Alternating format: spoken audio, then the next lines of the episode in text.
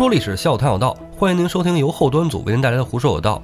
喜欢收听我们栏目的朋友，可以在微信公众号中搜索“后端组”来关注我们，里面有小编的微信，小编会拉您进我们的微信群，与我们聊天互动。我是主播道爷，大家好，我是胡 Sir。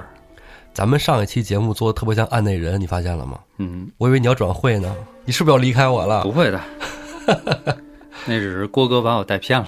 啊，当时郭哥，我们想的是是吧？郭哥来一期胡说道，给带带人气哈。对，关键是郭哥有一种自带的那种阴郁的感觉。郭哥一听到什么行刑什么的，你看他的表情哈，不能自已，对，深陷其中不能自拔。他到底是怎么长大的？操，老郭他妈听不听？管他呢，咱们有嘉哥。咱们上文书啊，说到了这个宋江、戴宗在死囚牢里，啊，到了行刑这天了。早晨起来，本来平时都是应该李逵给送饭，李逵没给送饭来。有人呢拿着这个毛巾、脸盆儿，哎，过来就给他们兄弟俩啊洗把脸、梳梳头，最后头发用胶水给梳起来了。哎，得啊这哥俩一看明白了，啊，最后一天到来了。没错，到最后最后这一天了，哎，嗯该行刑了。那么到行刑之前呢，其实是有一有一个流程的。嗯，啊，例如说啊，他们就是得到这个青面圣者前面祭拜。对，其实啊，这个不光是这个死刑犯人嗯，啊，狱卒什么的都会拜这个青面圣者。这青面圣者是谁呢？我就是我感觉这个形容啊，就是看这个文字上形容，我老觉得跟那个崔判官有一哎，些。对 对对对，也我也觉得是啊，这个崔判官，但其实不是，嗯，这个另有其人。判官嘛哈，人家有有有自己正经工作啊。对，那是下了地狱以后判你，哎，对哎，这是跟狱里头判这是两回事儿。对。那么狱里的这个人呢，就是狱神，狱神，对，哎监狱的哎神。对，咱们中国是跟古代的其他的这个文明一样，都是多神对多神论啊。对，各司其职。对，其实，在古时候呢，只有犹太教是一神论啊万能神是吧？上帝，周边的国家觉得犹太人很奇怪，当然后来因为一些什么米兰敕令啊，各种历史事件，基督教啊、伊斯兰教都崇拜一神啊啊。但是你像日本啊、中国呀，哎，还是传统的就是多神教。嗯哎，这也只能说咱们啊，就是中国啊，历史悠久，文化传承有序啊。文化根基很深，哎，对，你看像北欧啊、希腊，它也是多神的，也是多神，是？吧？但现在是不是哎，对，啊？那么这个御神呢，啊，呃，看了看，在明朝的时候啊，有一个御神，嗯，哎，因为这个神都是从人变成神的，对啊风的神，对，这个人呢叫亚乃啊，可能什么玩意儿？哎，亚乃，亚乃对，也叫也有叫叫他那个阿乃哥，阿乃哥，一听就知道了，说这个肯定是南方啊，广东那一片儿的。嗯，对这人就是那个岭南广东增城县的，哎哦哦，他是一个，他本身就是一个狱卒哦，啊。咱们接着就讲讲这个亚乃的故事啊。嗯这个说是有一年啊，快过年了啊，其他的狱卒什么的也都放假，因为你想狱里他都是这个看家犯人嘛，是吧？对呀，哎，到时候给盖个送点饭吃。得哎倒休，轮着轮着值班。对对对，嗯其他的狱卒呢都放假回家走了，嗯，哎，就留下这个亚乃值班。哦，除夕的前一天啊，监狱里的犯人啊，在那儿开始有一个人开始痛哭。嗯，每逢佳节倍思亲了。对，哎，第二天就除夕了嘛。啊，啊，这些犯人呢，有一个哭呢，就带着大家都开始哭起来了。哎几十号监狱里，哎呦，哀嚎一片。但是监狱里不都是犯人嘛，是吧？这个亚楠就说：“你别哭了，嗯？嗯，干嘛呢？哭什么呢？怪吵的。”哎，过去啊，有一个犯人就跟亚楠说：“说他大人，你，哎，怎么说呢？我们这是呃犯罪了，在监狱里服刑。嗯，但是，哎，想家中老母啊，嗯我妈岁数也大了，哎，可能我这个也再见不着我妈了，我你就想这就哭。要我我就说什么吗？嗯，不犯事儿，你就能在家奉养老母了，是不是？你犯了事儿，哭什么哭？是，其实是这个道理。但是亚乃呢，确实这个人可能比较心软。怎么说呢？要是说他的工作中可能他这么做并不对啊，嗯但是他出于这个人情，他就跟这个几十号犯人就说说你们别哭了，嗯，这样我放你们回家。但是你必须答应我，初二的时候必须回来。哎，你们要是初二回不来，不回来，我就死定了。我是觉得他真是有点胡来，真的。哎，他是他感觉是是有点胡来哈，嗯但是你要说通过这个感情方面啊，是吧？嗯咱们先原谅他啊，因为毕竟是一个故事哈。然后呢，等到初二那一天，他放走的这几十号犯人啊，全都回来了。他清点一遍，一个不少。我估计这就是一故事，哎，真的。亚楠呀特别欣慰，说：“哎呀，我说太好了，嗯哎，你们这些人啊，虽然都身犯有罪，但是呢，言而有信。你知道吗？这个亚楠，我就佩服他一点，嗯他敢一个人在监狱里头值班。是，嗯，监狱里头的人，哎，你知道有一种说法叫“天生犯罪人”，你听说过吗？听你说过，啊，这天生犯罪人真的，哎，你一见他那个眼神儿都跟正常人不一样。是吗？哎如果你去那个监狱号房里头，那帮在号里的人，他一听见有外人来，啪，那头真的齐刷刷的，这屋里有几个算几个，嗯，全都会齐刷刷的看着你，然后眼神透露出一种很异样的感觉。是吗？我我跟你说吧，这亚奶这活儿不好干，啊，真的。不过他这个做法吧，怎么说呢？呃，嗯出于情理上来考虑啊，我觉得还真是挺挺感人的啊。我真的，我要是这个犯人的话，我就非常感激他。我接受不了，我要是被害人家属的话，我肯哎，那定接受不了。肯定是，嗯这看你的这个立场了嘛。嗯初二这些人都回来了以后啊，这不清点一个没少吗？嗯，亚楠大笑了几声，往那儿一坐，嗯含笑而终，亚楠就死了。大笑几声，哎大笑三声死的，他就是戴宗。他就有诚信啊。嗯嗯，哎呀，说这些人真是，真给面子啊！你说他，我这个很难想象他是一种什么状况啊？嗯他是觉得你这帮罪犯反正给放了，然后又都 甭甭想了哎，这就是一传说故事。哎传说故事，但是呢，就据说啊，这个事儿，这嗯县衙呀后来把事儿给上报给巡按御史，嗯哎，这事儿慢慢就消息传开了。嗯传开之后呢，这监狱里的犯人呢，因为他可能不是犯的重罪，还能出来嘛，出来就把这个亚乃啊，就给传成了御神，嗯，监狱之神。但是这这这事儿啊，传说是在这个明朝万历年间。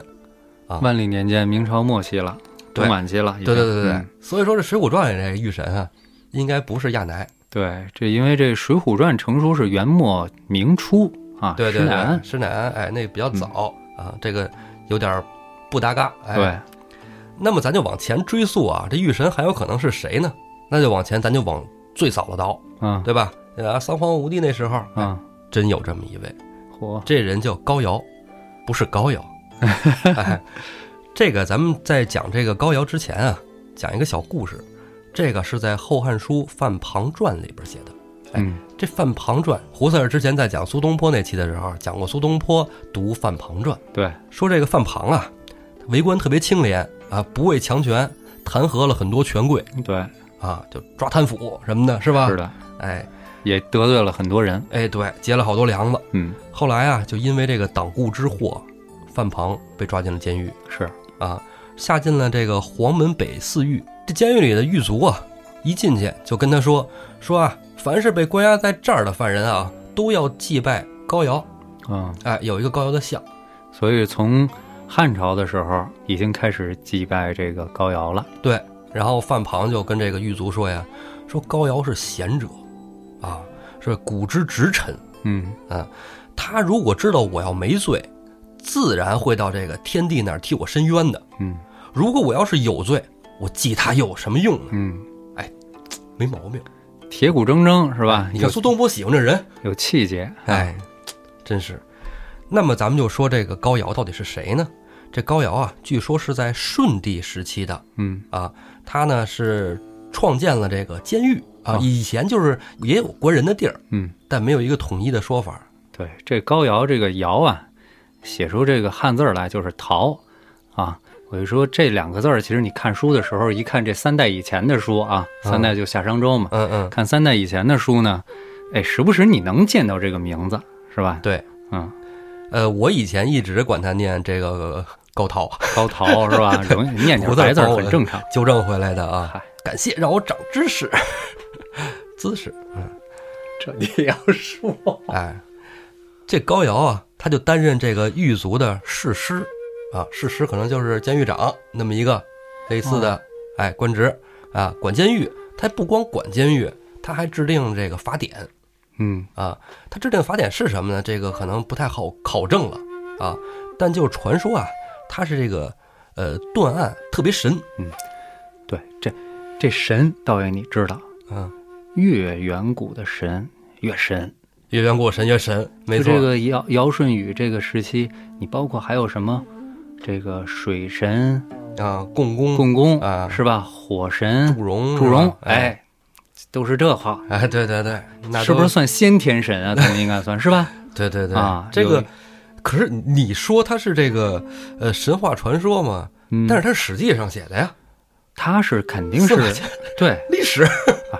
咱先不说它是史记上写的，啊因为史记大家都觉得它有点文艺性啊。但是说这些人应该是存在的，应该是存在的哎，只不过是描述方式是吧？口口相传会有一些神话。对，其实你搁到现在来说的话，有些人其实也是很神的。怎么说你看爱因斯坦，你不觉得神吗？啊？爱因斯坦那肯定是我们现在整个世界活在爱因斯坦的相对论的体系构建里嘛。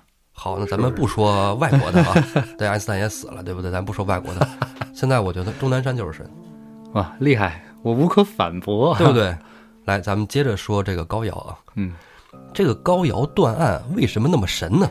传说中啊，高瑶断案的时候，旁边有一只神兽在那趴着，嗯嗯，哎，这神兽叫知，你说这个知，我知道是哪个了。你要光说它支啊，我不知道是什么兽，但是我一嗯看那个字儿，我就知道了。嗯，咱们繁体字的法律的法，我不知道你会写吗？不会，左边三点水，嗯，右边一个支，下边一个去，这支就是一个神兽。这三点水代表水是平的，代表了法律的公平性。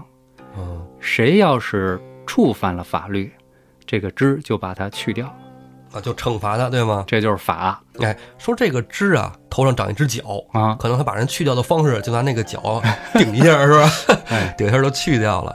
说这个枝啊，看到这个有违法的人啊，审案的时候，你就不用说你有罪啊，你不用说啊，枝一看你有罪，过去腾一脚就给你顶了。我记得好像是个神鸟似的什么个东西，呃。有点像独角兽。嗯这个在这个呃哪个博物馆我忘了啊，纪录片里看到过，就是有这么一个呃像陶俑似的哦，那么一个，哎，这就这就是支是啊，陶俑，哎，跟独角兽还不太一样，它是那种兽形儿，嗯，啊，还不是犀牛，那讲长脑袋顶上。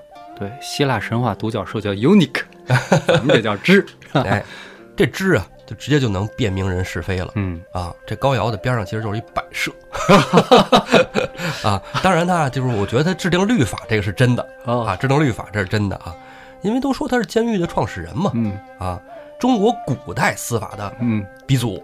法家呗。呃，那很少还没法家，那时候 三皇五帝啊，我那意思，法家也得拜的，是吧？呃，那不知道李斯给他磕不磕头啥的哈。哎，对。后来啊，这个监狱啊，就说都供奉这个高尧，这个犯人狱卒都要祭拜这司法祖师爷嘛，嗯是吧？但是呢，我一开始觉得就是高尧肯定是没毛病了，青面圣者，是不是？嗯，但是后来就发现不对，可能还有别人。哦，后来还是看一个纪录片，讲的是河南还是哪儿，就某处一个监狱嗯啊，就是古代的监狱。嗯哎，里边有这么一尊像，啊，这神像到底是谁呢？说这个后来有那个文献记载啊，说这个清代有一个叫程木衡的人，写了一本《水浒传注略》嚯，啊，他也是写这个《水浒传》注的嘛，也是也是跟咱们端一个饭碗的呗。对，祖师爷儿，不知道有多少粉丝啊？那你不金圣叹吗？应该，哎，说他的这本书里啊，对这个青面圣者又有另外一个说法，嗯。啊，说狱中啊皆供奉萧王堂，哎，这就跟我的纪录片上看那个啊古代那神像萧王，萧王堂就是萧王的堂。对啊对对对不是供奉萧王堂这个人，是萧王的堂，是吧？对，哪那么甜啊，齁的。对咱们这是电台节目啊，有时候没有字幕，对对对，这萧王啊，其实就是萧何。跟萧何有关系。哎，说这供奉萧何，哎，按说这萧何给人的感觉都是那种，嗯，很宽厚，很仁义，很擅长调动民力，老百姓很喜欢他，很信服他，愿意说给他出家丁，嗯这个交粮食，总是这种感觉。对，他跟这个监狱之神还是什么青面的？嗯，对，你给讲讲。说这个萧何怎么成的御神啊？嗯，成为御神跟这个司法是有关系的。对呀、啊，萧何什么时候人啊？萧何是在这个秦朝对啊，秦末秦汉，啊，嗯对，在项羽刘邦攻打秦军的时候啊，项羽不是也是经常是吧，攻城掠地，嗯然后烧杀劫掠嘛，是吧？比较粗暴一点。然后呢，刘邦其实也一样，也没好哪儿去啊。说白了，这个屠城，咱不说屠城啊，至少在城里头要抢三天，是吧？对对对，劫劫掠三天，这个很大程度上，那士兵为什么跟着你啊？不就是为了财富吗？对是吧？嗯然后呢，在刘邦攻进了咸阳以后啊，嗯，这刘邦其实还是想着接着抢，兄弟们，咱们是吧？好不容易到这儿来了，是吧？谁先入关中是吧？为王刘，邦本身虽然是亭长啊，但嗯其实也就是街溜子。对，就是一街溜子。哎，然后到了咸阳以后呢，萧何就制止了刘邦的这种行为嗯啊。萧何跟他有有一个约法三章，咱都知道，刘邦一进咸阳城，见着这宫殿，哇，嗯，太哇塞了！金碧辉煌，哎，对，就跑这个秦始皇这个别秦始皇了哈，就当时胡亥的这个寝宫里头、是吧？哎呦，太棒了，这大床舒坦妞子呢，妞子。咱就又狗狗又丢丢，哎，对了，就排成排，就开始干这个。当时樊哙呢和张良就劝刘邦，这一文一武，对你你不能这么干，你这么着干，回头你跟秦朝这皇帝有什么区别呀？对，刘邦就听了他们的了。这是一个小故事，大家都知道是吧？嗯还有一个比这更有名的，就是这个约法三章。咱们都知道这约法三章啊，约的哪三个法？刘邦宣布，我就给你们这些市民们啊，老百姓就定三条法律：杀人者死，嗯伤人及盗抵罪，就是杀人的死刑，嗯，伤人的抵罪，盗窃的抵罪。哦，哎，咱们都知道秦朝那会儿讲叫什么叫苛政猛于虎。哎呦，秦朝法家治天下，对，嗯什么叫苛政？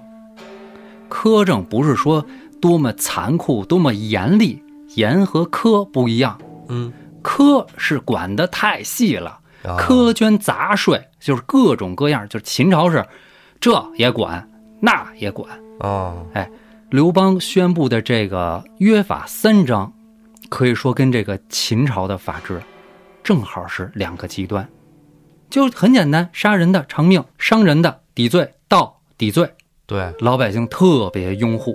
那咱说了，刘邦就一盖六子，这能是他想出来的吗？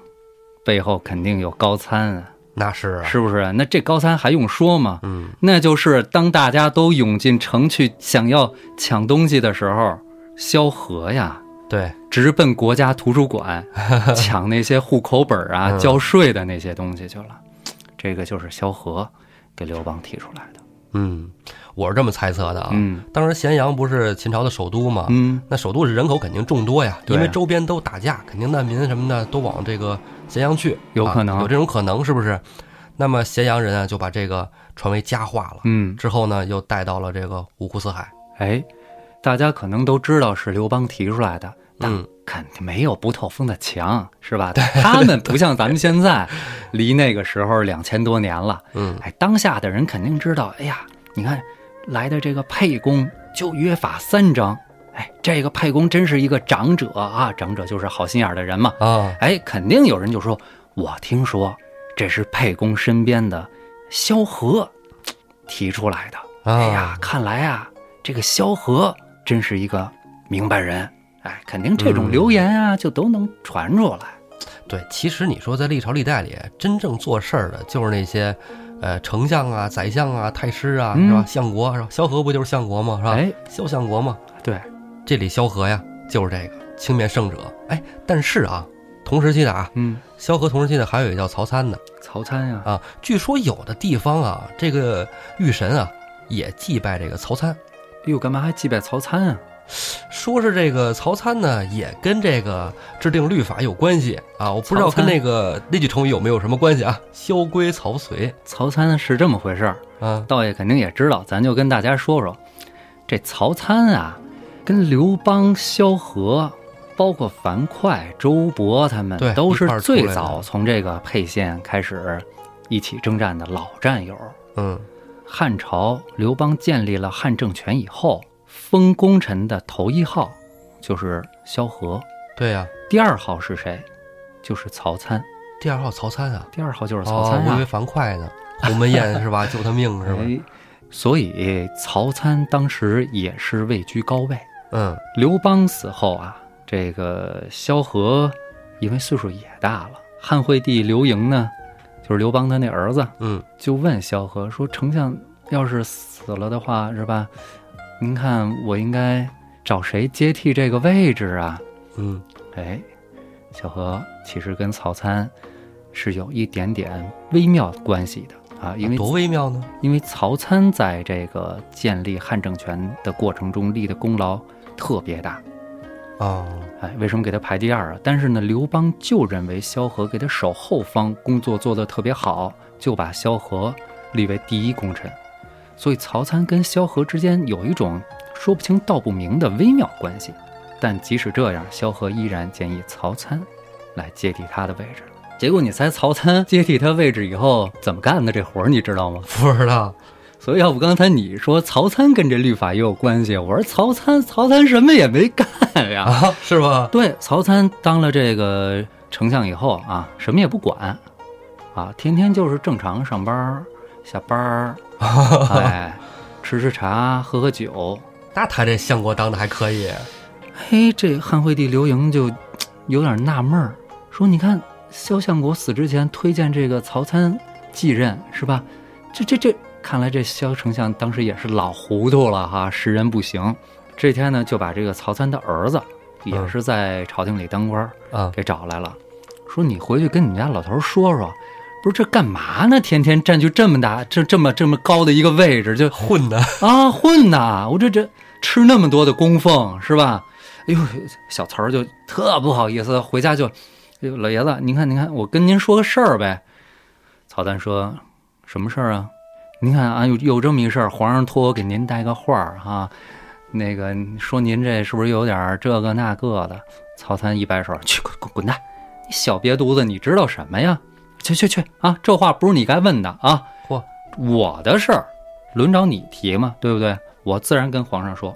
第二天，曹参就来找这汉惠帝来了，嗯，说：“皇帝陛下，您看，哼，您牛逼呀、还是你爸刘邦牛逼呀、我操，这话跟皇上说，他挺牛逼的。惠帝惠帝说 是吧？说那肯定我爸牛逼啊，对，是吧？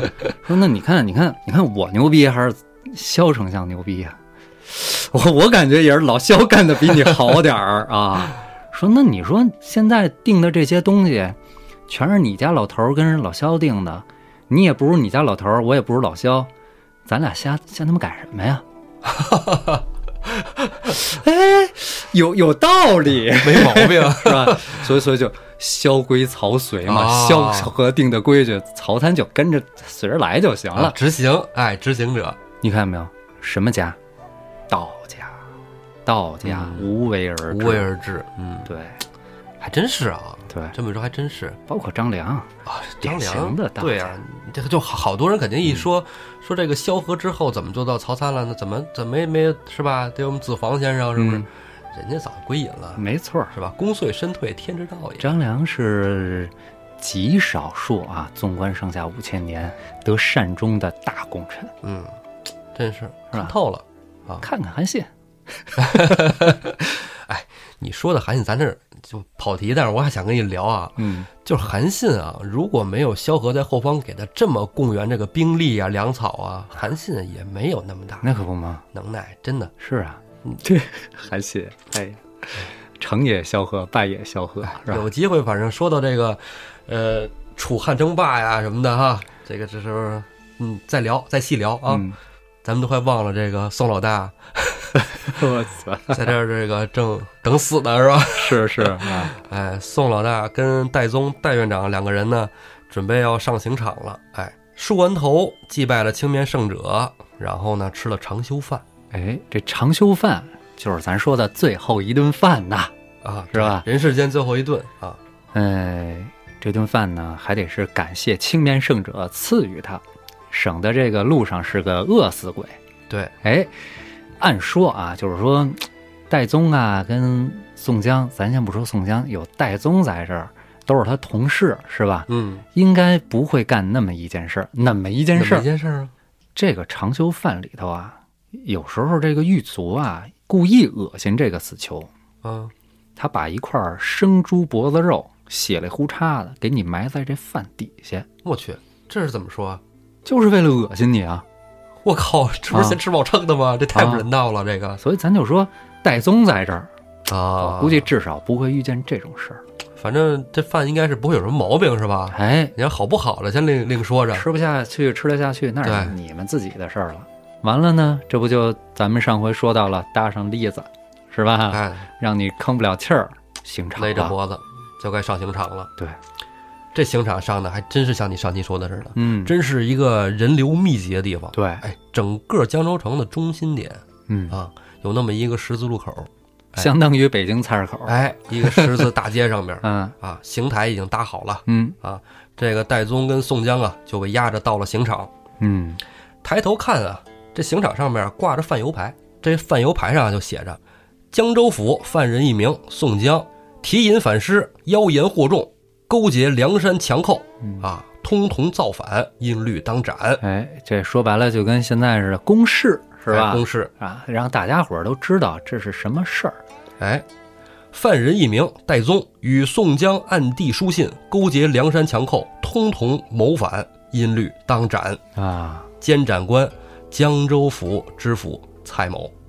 宋江跟戴宗上了行刑台，宋江呢面南背北，戴宗面北背南纳坐。啊，这纳坐其实就是跪嗯啊，在古代就说是纳坐啊，其实就跟跪着的姿势一样嗯啊，就是日本人那种做法，是吧？对，哎，行刑台周边啊围了一千多人，把这十字路口围得水泄不通，里三层外三层。监斩官啊，蔡九、蔡德章也到了，在这个监斩台那儿坐着，都在这等着，等什么呢？等时辰。等时辰呢。对，这人越来越多，越来越多。哎呀，有了一些不安定分子。哎，哎，哪些不安定分子呢？这时候就看东边啊来了一票要饭的，这帮要饭的就在那说：“嘛呢？哎，什么呀？看看热闹，快往里进，瞅瞅去！哎，杀人了，嘿，有意思！”哎，维护法场秩序的军兵官啊，就赶紧就拦着，就前面要行刑了。你们待会儿再要啊。哎，挤什么挤啊？哎，有什么的呀？嗨，一条贱命，看看呗，图个热闹。哎，老家都让看，这儿有什么不让看的？就是嗯这边还没制止完呢，马上啊，西边来了一票卖艺的，嗯打板卖艺的，拿着大棍子什么的，就往里挤。来来来，进去瞅瞅瞅瞅是干嘛呢？哎，这街口这我们还准备卖艺呢，这干嘛呢？士兵就说：“你们啊，卖艺的一边去！现在这儿是一个法场了，行刑的啊，打板卖艺，你们等会儿啊，一会儿中午行完刑之后，你们再来一边去，一边去。我们我们在京城里边照样也是打板卖艺，行刑的我们见得多了，有什么新鲜的呀？切！西边这还没闹腾完呢，南边又闹腾了。南面又来了几个挑柴的，嗯，哎，挑柴的怎么回事？他挡路了，我们这都中午了，我们这柴火都卖不出去，我们靠什么吃喝呀？啊，就你们这帮当兵的，呜噜呜噜又开始吵起来了。嗯，北边啊来了一票客商，哎，这票客商啊倒是温文尔雅。哎呀，这是耽误我们事儿了，这路怎么都给堵上了？这是干嘛呢？进去看看。哎，也挤到里边来了。嗯啊，这个士兵也照样是拦挡在外。哎，嗯这儿行刑的法场啊，绕路吧。我们绕不了路，我们这儿外地客人啊，我们不懂，不知道你们这路都什么样，我们在这儿等着吧。正这时候，四周围闹气哄哄的时候，突然传令命到了，哎，大喊一声：“午时三刻十一点四十五！”蔡九知府蔡德章站起身来，一拍桌子：“斩！”哎，要行刑了。这个斩声出来，这尾音儿还没完呢啊，尾音儿还没消呢，就听见上面二楼啊，窗户咔嚓一下开了，从这二楼茶房里蹦出一个光着膀子、一个黑黝黝的大汉，嗯手拿两把板斧，砰当一下子就跳到这个行刑台上了，左一斧子砍倒了左边刀斧手，右一斧子砍倒了右边刀斧手。路见不平一声吼啊，该出手时就出手。一下我这画面感就出来了。就出来了。两个刀斧手尸身还没落地的时候，就在人群里啊，一棒锣响。这要饭的呀，从背囊里边掏出小囊子，哎，这挑柴的把这扁担撤出来，卖艺的抄起棍棒，客商们各持宝剑，兵帮五子都站在一处。话说呀，这要饭的是谁呀？这要饭的呀，几个是阮小二、阮小五、阮小七跟白胜。然后这个卖艺的呢，卖艺的就是啊，燕顺、刘唐、杜迁、宋万。挑柴的是王英、朱贵、石勇、郑天寿。哎，这装作客商的呢，就是带头大哥晁盖，加上神箭手华容、黄信、吕方、国胜。这就到了，哎开始劫法场哎了。梁山十七好汉劫法场，嗯，这个当时看那电视剧的时候啊，尤其是那个新版的《水浒》，这集相当好看，超级燃燃爆了。燃爆了。尤其是这个李逵啊，没等那票好汉动手的时候呢，啊，板斧先飞过去了，给晁盖一清啊，头前这是谁？这黑大汉是谁呀、啊？哎呦，我一琢磨想起来了，说说说说有个李逵黑旋风，哎，说跟着他走，对，跟着他走。为什么跟着李逵走啊？李逵啊，李逵跟他们可不一样。李逵这人残暴，嗯残暴什么程度呢？按书上原文来说啊，不管是军民百姓啊，一概砍，排头砍去。哎，一概杀。对，为什么跟着他走？就因为跟着他走有一条血路。哎，这个黑大汉啊，这时候就变得黑红黑红的，哎，黑里透红，红里透黑。为什么呀？浑身都被血淋了，淋透了、你看那个老郭那个微信头像了吗？啊！那个两只小猎狗，恶心，都是血。恶心吗？哎，我估计那李逵当时就那样，满脸是血，是吧？嗯但是你看那个猎狗那个表情很坦然，嗯，是吧？李逵当时也是吗？嗜血的本性啊！哎哎呦，就真的这个李逵，真是我《水浒传》里除了宋江、吴用，我就讨厌这个李逵。哎，主要是一开始这块儿我看书的时候觉得也是特别燃的啊。这个十七好汉劫法场，再加上一个黑旋风，哎呦，这块儿看着真痛快。燃吗？我怎么觉得我一看这个不分两个是吧？。对然后后面他还要杀那个小衙内，啊，那是后话。又把人家扈三娘家什么这个那个的，你这但是这一块儿啊，一开始没看那么细，到后来才看清楚这个军民百姓嗯通通杀。是啊，通杀排头砍去呀、我的天哪，这个就有点儿后来闹灯会那次太，狠了。对不对？嗯这李逵呀、真是，嗯，就是一个杀星嘛。嗯，哎，他是不是就是天杀星啊？天杀星是吧啊？？哎，这真是应了这个三十六天罡的星宿了啊！是，嗯，他们这一通杀之后，梁山好汉就跟着李逵啊，黑旋风杀出了江州城，嗯也不知道李逵奔哪儿去啊。反正这帮人对江州也不熟，就跟着走呗，架着戴宗、宋江啊，咣咣咣跟着跑，跟着跑。反正那帮士卒一看这架势，拦也拦不住，是吧？也就有点放水。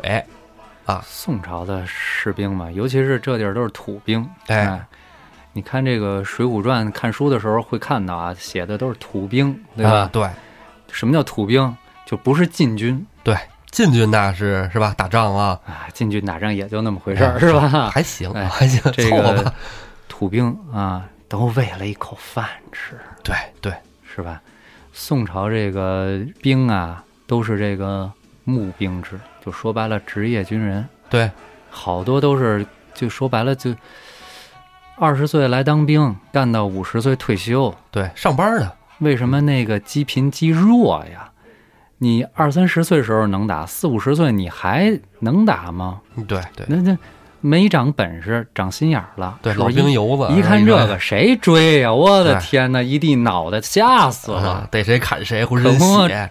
啊，你说这李逵这样，我觉得梁山剩下的十七好汉可能也差不多。差不多，刀剑无情啊，没错刀剑不长人，不长眼。对啊呀、你像什么王英、燕顺这个，一言不合就是拿人心心脏做汤的这个，哎我去，我看就今儿来的这些人啊，唯独也就花荣是精准式打击。这都挺鲁莽的是嗯吧？这里边说华容啊，跟黄信、吕方、郭盛嗯四个人持弓箭，负责远程 啊，掩护啥的啊。嗯，杀出了江州城以后啊，没路寻路走啊，李逵还砍他。这时候晁盖就过去拉了他一把，说这个哥们儿，你往哪儿走啊？你这个咱们你是带着我们去哪儿啊？而且你这一路上别砍了，这都是百姓了。李逵说：“我也没想好呢，杀到哪儿是哪儿呗。李逵说：“你谁啊？” 他说：“我们是梁山来的，我是晁盖。”说：“哦，这么着，说我不知道，我没看路，”嗯我没看路，我就是学着哪有人我就砍嗯啊，哪有人我就追着人上哪儿砍去就完了。我追着兵走呢。而 梁山这帮说：“我操，怎么跟着他？他这么一人啊！我去，跟着他走，这去哪儿了？这是 太兴奋了。哎，再追到兵营去这你你发现咱俩忘了个细节吗？啊。”忘了背宋江和戴宗了。背了背了，我还背了背了背了背着呢背着呢，哎，戴宗跟宋江这时候也指不了路啊，在人背后上呢，你不能说指路往左走往右走是吧？就跟着跑呗。后来就到了一个白龙庙，哎，这十七名梁山兄弟啊，就带着宋江、戴宗，哎，再加上李逵，嗯二十个人到了白龙庙。啊，白龙庙里边就说咱们想想下一步怎么办啊，是吧？咱们这些人，因为他们背面无路可去了，他们到了浔阳江边了。啊，啊，在浔阳江边呢，无路可去了。背水一战嘛。但是你说这要大批量的追兵来了，也不好使啊。对你现在是让你给杀懵了。对，哎，今儿带出来的这个兵力就是刑场的兵力。对对对，维护治安的。哎，不是说江州城里就这点人，对，待会儿纳过闷子来是吧？咱别的不说，这蔡九这多大事儿啊！劫法场，杀死那么多平民百姓，肯定组织兵力就得正规军就得上了。怎么着？商量商量怎么办？嗯但是你说啊，除了这二十个兄弟，肯定还有别人啊。嗯这山上来了，但也就是带了一百来个喽啰。百来个小喽啰，对，这喽啰的这个战斗力可能跟这个士兵可能差不多啊，一顶一也就到头了。哎我觉着可能还没准还不如士兵呢。我老想会不会还有他妈想从灵山跑的呢？哦，跟着下山就颠了是吧？对呀我觉得江州这儿不错啊，啊在这儿玩了，啊也说不好。嗯，不过要真是在山上这个大碗吃肉是吧？大碗喝酒是吧？论秤分金银的嗯，是吧？没准也不会啊，不会啊，人家这个 HR 工作做得很到位，没准。这二十个兄弟带着一百多喽啰呀，在小庙里正琢磨怎么办呢。这时候就看对面江面上来了十几艘船，这十几艘船上面人啊就开始喊：“前面是谁呀？是宋江大哥吗？嗯，宋江大哥，说这船上这一票兄弟都是谁呀？李俊、张顺、张衡、李立、童威、童猛、嗯，穆弘、穆春、薛勇、揭阳镇、揭阳岭这一票兄弟也来劫法场救宋江来了。这简单说就是后来的江州帮啊，对，江江州帮嘛，再加上戴宗跟李逵是吧？嗯，江州帮哎，还真是啊，就是，这是一票势力啊，这是继那个清风山之后的第二票啊，嗯一波南边的，一波北边哈，嗯，这是南边那一波的。等这一票水军呐，也接应上了宋江，到了白龙庙。嗯，哎，这一回书目啊，就叫梁山泊好汉劫法场，白龙庙英雄小聚义。嗯，哎，这是一个特特别经典的一个回目啊。对，这个无论是评书还是电视剧，都是讲的说的什么都非常精彩。那么这小聚义都有谁呢？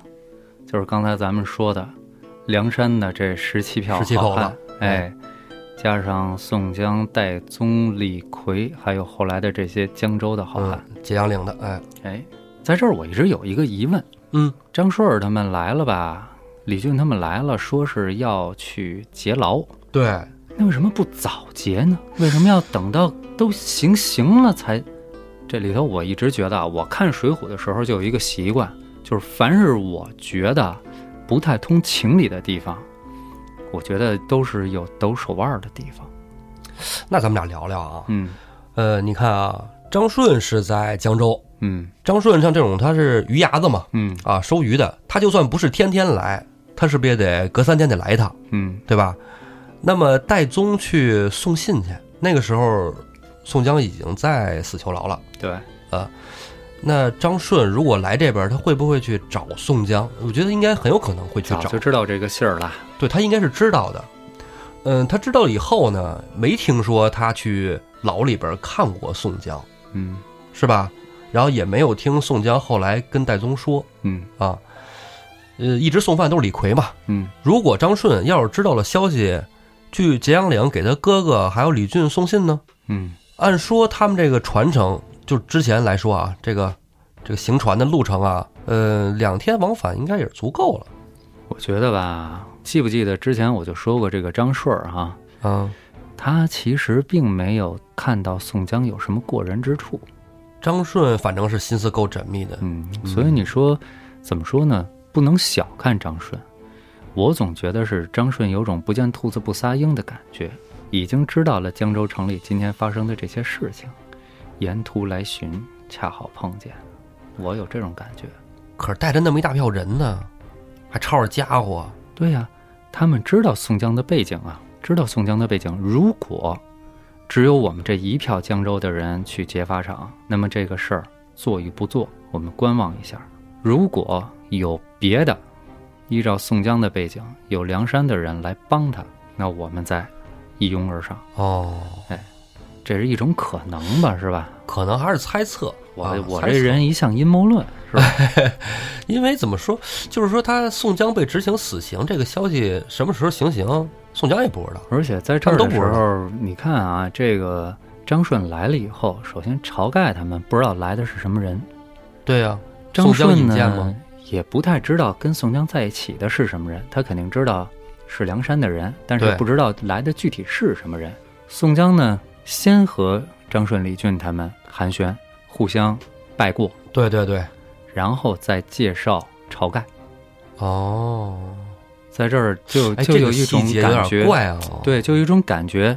宋江的意思就是，你看这个梁山的老大来救我来了，带着这么多的人，战斗力你也看见了。嗯张顺会觉得啊，宋江果然有两把刷子，嗯嗯，果然是有地位的人。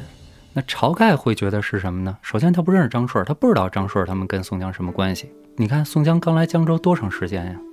这么一票好汉，对吧？领着又跟我这儿相拜，哦，晁盖也会觉得宋江哎有两把刷子。还真是啊。那中间谁最得力呢？是吧？宋大师，这这手腕抖得太厉害，哎听你这么一分析，我觉得晁盖朝天王有点可怜啊。反正就是一种可能性吧，是吧？嗯，嗯。不好说，哎不好说啊。宋江在这个叫这个翻手为云，覆手为雨，是吧？在这个拉帮结派这方面嗯，啊，这后头这刚开刚刚开始，刚开始，刚开始？啊。就咱们讲这个节目嘛，咱们说《水浒》，这不是第二部分嘛？嗯，这咱们讲宋江的这一部分啊，这个劫法场就等同于咱们讲这个第一部分的武松那一段，嗯哼，武松武二郎斗杀西门庆啊，啊，是不是？哎，那到大戏了，是吧？，对，这也差不多的，哎，这是可以说同一级别了吧，嗯是吧？而但是他这人多呀，宋江这一票人可人多，热闹，对但是你让人不像你那么分析啊，不像你那么分析，让人猛一看，感觉到好像就是宋江替晁盖又拉了一票兄弟啊。对。但是你一分析，其实就是有点带资入股的那个感觉。对，嗯哼，这一票人又来了，又有水军，又有陆军，嗯这回可厉害了，是吧？远程近战都行啊，哎，长枪短打都有，有当地的地头蛇，哎，是吧？有远道而来的虎威的这帮猛汉，没错儿。这时候啊，在小白龙庙里边，这一票兄弟在这儿小聚义着，但是这一阵儿可没有那么多时间让他们在这儿寒暄了。嗯，为什么呢？江州城发来兵马了，就我刚才说的是吧？人缓过那口劲来了。哎，骑兵在前，步兵在后，乌压压、黑压压一片，就杀奔白龙庙。如果要是依照着宋江、晁盖的风格啊，咱们得琢磨琢磨。嗯，但是呢，他们这个团队里现在有了一个不安定因素，那就是黑旋风李逵。啊这位黑爷爷抄起两把车轮板斧，嗯操他娘的，杀呀！就冲出去了。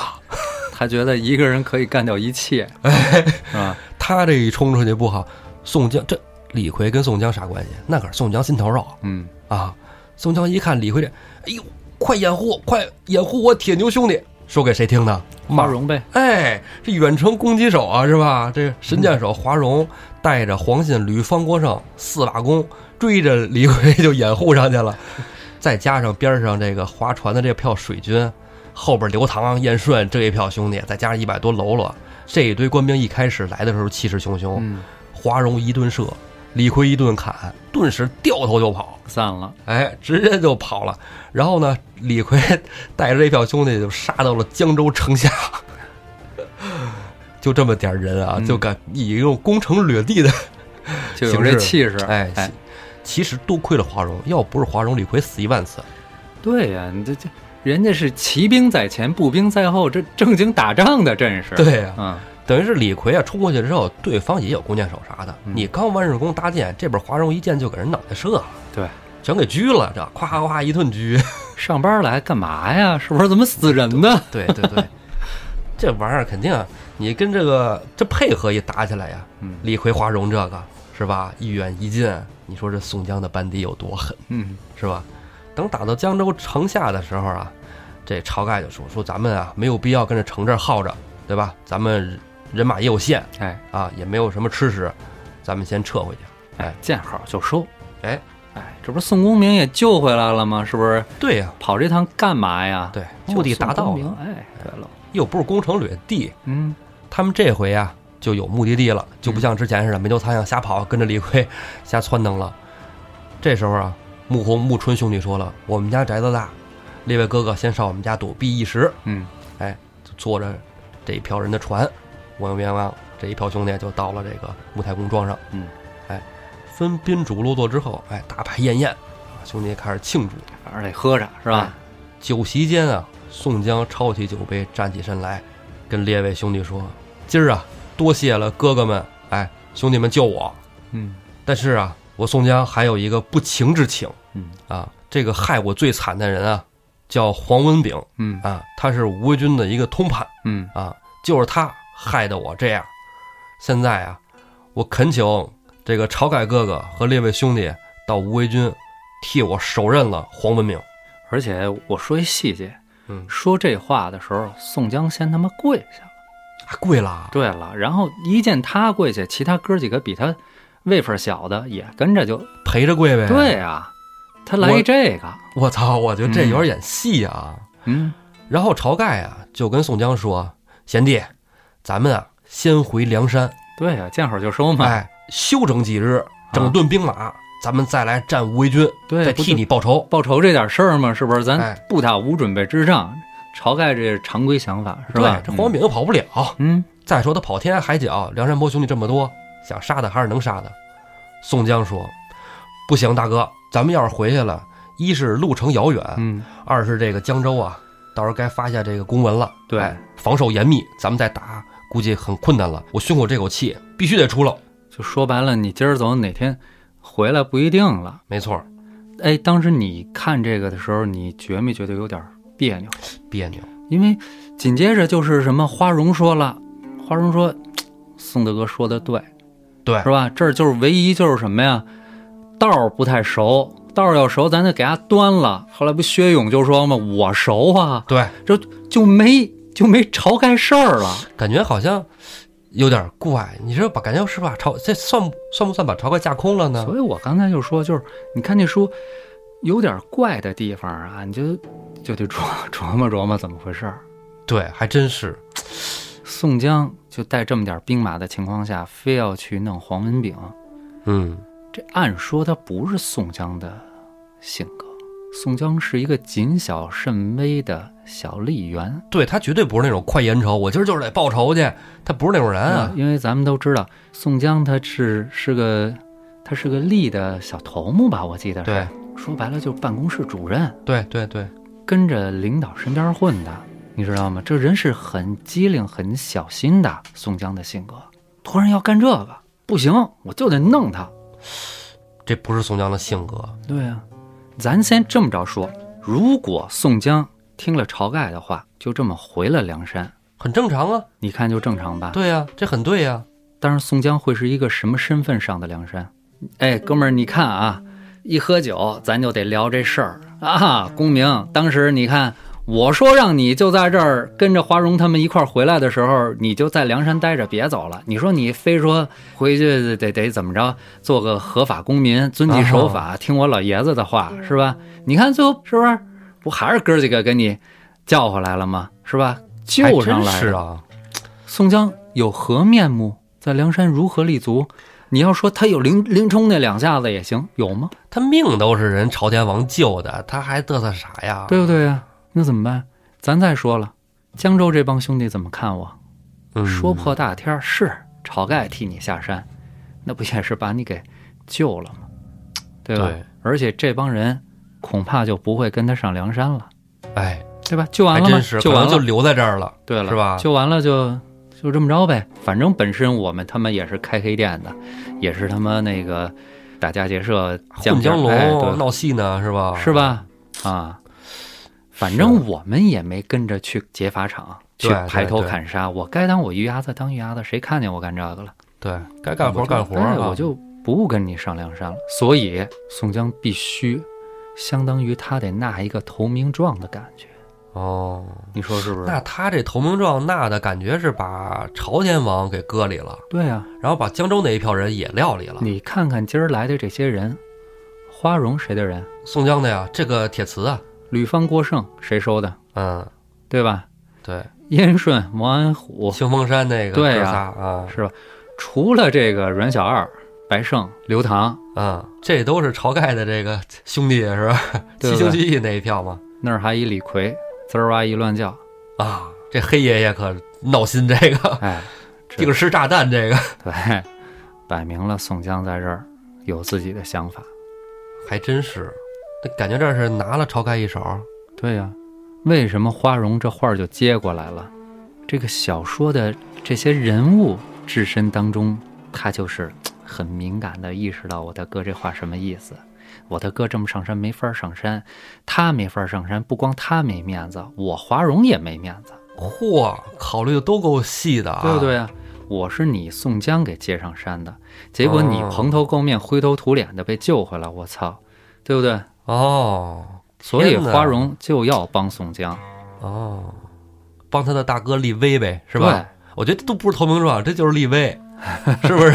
是吧？这都投名状都给他说好听了，这是。这拉帮结派呗，宋江绝对是翻手为云，覆手为雨。要不然宋江诗里写的呢，嗯，是吧？自幼曾功经史，长成亦有权谋，没毛病，人家写的很谦虚了，已经。黑三郎啊，哎，他诗里边啊，真是此言不虚，嗯，是吧？到今天，血染浔阳江口，哎，血染浔阳江啊，多少军民百姓枉死，是不是？嗯，这薛勇啊，不是说自告奋勇要到吴魏军去探路吗？嗯，哎，薛勇说罢呀，自己收拾东西，哎，就启程走了。哎，两天的时间呢，晁盖这边又开始收拾一些军事器皿，因为准备要打仗了嘛，嗯你肯定就要准备嘛，对吧？哎，这边准备着，两天以后，薛勇回来了，嗯薛勇身后还跟着一人。话说这人是谁？咱们啊，下回再说。